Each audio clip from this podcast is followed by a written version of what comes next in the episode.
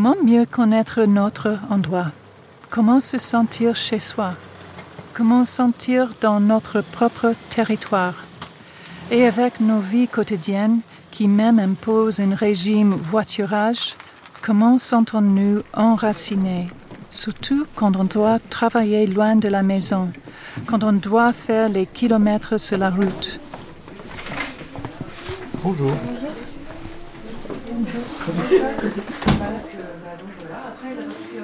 Que moi j'ai quand même réussi à vivre ici en n'ayant pas le permis pendant pas mal d'années. C'est possible à condition d'avoir quand même ton conjoint, par exemple, qui, est, qui, conduit. Enfin, il en faut quand même au moins, je pense. Mais, euh, mais oui, j'ai réussi et en fait, je vivais très bien sans permis. Enfin, avec le permis aussi, du reste, hein, parce que du coup, j'ai découvert autre chose. J'ai découvert que je pouvais me déplacer toute seule, par exemple, ce qui était quand même assez cool.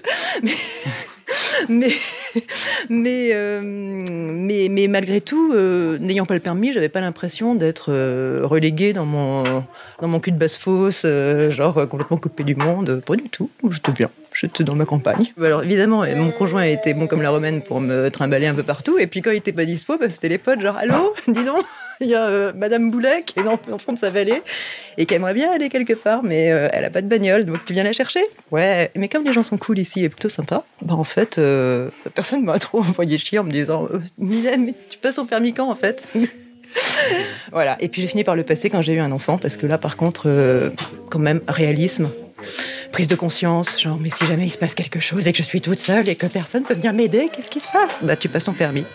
Tu mets du temps mais tu le passes. Voilà.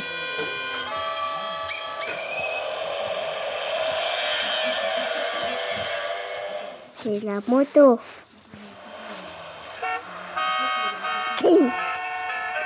Pour deux heures de travail comme enseignante anglais, je quitte mon centre de monde. Je porte mon corps de métal, je m'enferme dans ma boîte de métal et je suis d'un coup isolé, propulsé dans un paysage avec lequel je n'ai pas d'intimité. Ma voiture me donne une certaine mobilité, mais ça a un prix. En fait, j'appartiens plus à mon environnement. Je manque les discussions avec des gens du coin sur n'importe quoi. Ce genre de choses. Et puis aussi, euh, on a la voiture collective, donc ça évite d'avoir euh, une deuxième voiture, ou pour certains qui travaillent à Mélionec, ça évite d'avoir une voiture tout court. Donc on est huit, je crois, sur la voiture collective. Et, euh, et bah, elle nous appartient à tous. On a un agenda en ligne sur lequel on réserve la voiture et puis on s'inscrit et on monte dedans, on fait nos petits trajets, on note les kilomètres et puis à la fin du mois, on paye les kilomètres qu'on a fait, on se répartit l'assurance. Voilà. Il faudrait qu'il y en ait plusieurs sur le village, je pense. Après, ça concerne les habitants du bourg, mais tous les habitants qui habitent dans les hameaux, c'est plus compliqué. Ce qui marche bien aussi, c'est le stop. Par exemple, Cyril, lui, euh, il va au boulot en stop. Quand je prends des gens en stop, je leur demande euh, s'ils le font souvent, ils disent oui, et qu'en général, ils attendent pas plus de deux minutes avant que quelqu'un les prenne.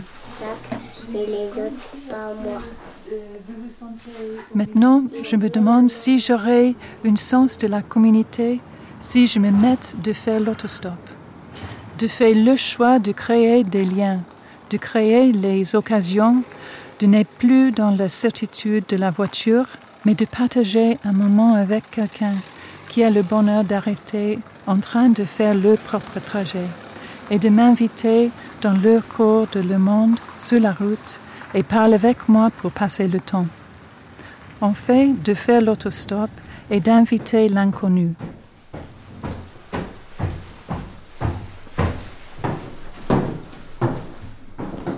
À Mélionnec, on est au centre d'une autoroute en fait. C'est une autoroute Mélionnec. Ah, moi j'arrive à aller à Rostrona euh, tous les jours deux trois fois. Je peux y aller deux trois fois aller-retour si je veux euh, en stop parce que Mélionnec euh, c'est au milieu c'est au milieu de partout quoi. Quand tu viens de Guéméné, tu passes à Mélionnec. si tu viens de l'autre côté de Loquion, tu passes à Mélionnec pour rejoindre Rostrona quoi. Tu passes par Mélionnec dans pas mal de sens donc il y a pas mal de voitures. Donc c'est assez simple de se faire prendre un stop faut pas avoir une tête non plus de, de tueur, quoi, mais bon. Autrement, ça va. Je fais de très belles rencontres en stop.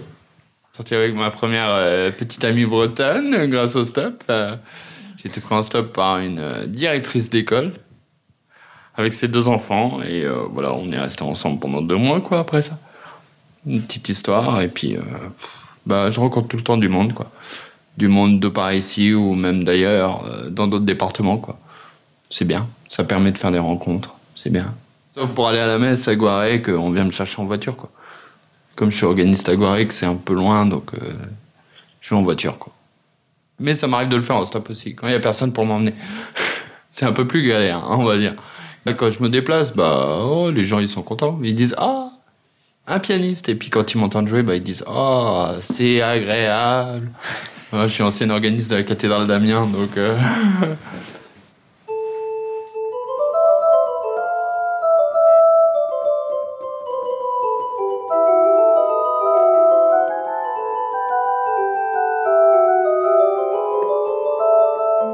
les endroits, c'est super important. L'endroit où on se, positionne, il faut que la voiture ait pu savoir de la place juste derrière pour s'arrêter et tout. Donc ça, c'est super important si tu te mets dans un truc ou dans un virage. C'est. Et être visible. Ouais, et être visible, ouais. Combien de fois il y en a qui m'ont fait peur Que tu les vois au dernier moment, tu ah, qu'est-ce qu'il fait au bord de la route lui Et en fait, il fait du stop le pauvre et personne ne le voit. Et il se fait pas. Personne s'arrête. on rentrait avec, euh, avec Solène, une amie, en stop de Rostrenin. Et euh, on, on, passe on marche au bord de la route et là, pof, je trouve des, des cèpes sur, sur le bas-côté. Donc du coup, je, je ramasse, euh, je ramasse ces cèpes. Et là, ben, on marchait depuis un moment, il faisait froid et tout, c'était un peu relou. Et là, une voiture nous prend, je fais « Oh, ben tiens, vous avez bien fait de nous prendre, vous avez gagné des cèpes. » Et je leur, je leur, ai laissé les champignons parce qu'ils nous avaient pris, c'était gentil. Ah ben c'est un partage le stop, donc...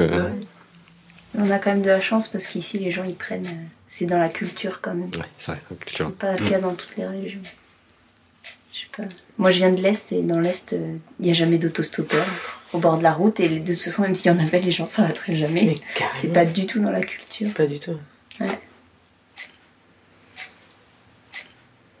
En plus, la bonheur puisse me faire sentir plus connectée aux autres êtres humains.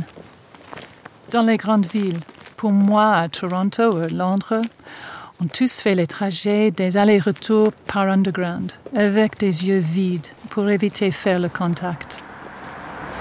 Si je fais mon trajet pour travailler à Carré en stop, j'aurai au moins d'avoir une petite leçon de français quotidienne, le breton peut-être, ou d'avoir des astuces de comment planter mes artichauts ou écouter le ragoût ou même par des choses plus proches, de reprendre de la question comment suis-je arrivé ici en Bretagne? C'est la question qui invite à penser une véritable histoire de nos vies. Ouais, pour se déplacer ici, pour aller au terrain, euh, des fois on va euh, en skate parce que bah, bah c'est stylé, de ouf. on est des jeunes, hein. on est en 2019.